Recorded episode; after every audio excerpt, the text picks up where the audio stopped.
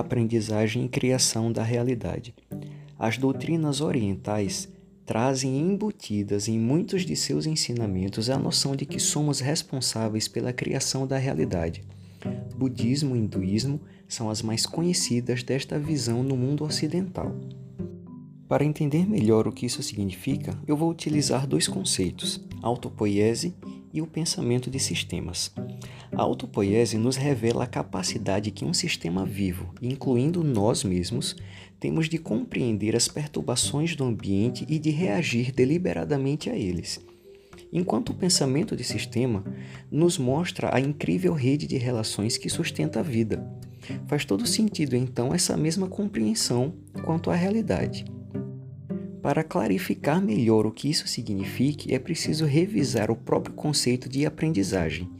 Peter Senge nos traz o conceito de metanoia da Grécia Antiga, onde meta significa acima ou além e noia é relativo à mente. Esse conceito nos informa que o significado mais profundo do sentido real de aprender está além do simples acúmulo de conhecimento, encerrando, na verdade, a capacidade de percepção de nossa relação com o mundo.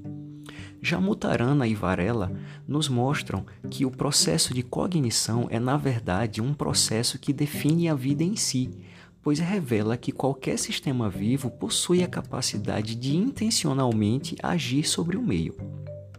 O entendimento restrito sobre o processo de aprendizagem leva as pessoas à falsa compreensão de que não possuem o poder de criar, modificar ou influenciar a realidade quando na verdade essa habilidade é inata e perceptível nos níveis mais elementares de nossa estrutura celular e compartilhada por toda a forma de vida.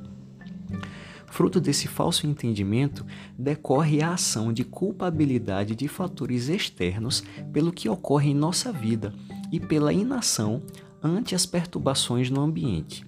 Assim, ao invés de uma posição ativa e proativa quanto à vida, as pessoas, seja no âmbito pessoal ou profissional, se acostumam ao hábito da passividade que culpa algo lá fora, ao invés de reconhecer como central no processo de cognição o próprio ser.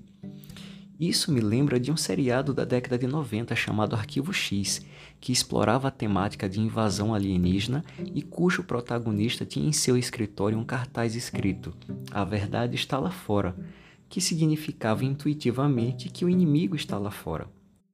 E não pense que ser proativo é ser reativo. Longe disso. A proatividade está muito mais relacionada à capacidade de compreender os processos emocionais e físicos e a eles dar significado, ao invés de reagir por reflexo impulsivo ao que se sente envolve sim agir de forma assertiva em compreensão à relação a como eles se apresentam, que por sua vez só é possível através do reconhecimento de nosso papel de causador da realidade. Infelizmente, como não fomos e ainda não somos orientados a nos posicionar de outra forma, é comum então que o processo de aprendizagem e de nosso papel como construtores da realidade ainda seja considerado como balela esotérica pela grande maioria. Considerando que a curva de aprendizagem não funciona e não apresenta qualquer efeito duradouro se não houver uma associação à prática do que foi ensinado, se não houver um mecanismo direcionador que nos faça aplicar o conhecimento tácito e se não houver uma política desenvolvida com objetivo real que induza a prática e a internalização de conceitos, o que leva tempo e exige dedicação, não há aprendizado. Por isso, muita gente não nota a ilusão da fronteira de aprendizagem, pois associa o aprender à aquisição de informações apenas, associando ao acúmulo excessivo de conhecimento. Como afirma Peter Senge, as organizações e os profissionais de sucesso serão aquelas que descobrirem como cultivar o comprometimento e a capacidade de aprender, de refletir e de pensar sobre o complexo. A aprendizagem, então, é um processo mental que representa o viver em sua forma mais bela e pelo qual exercemos a incrível capacidade de criar nossa realidade. E aí, você aprende ou acumula conhecimento.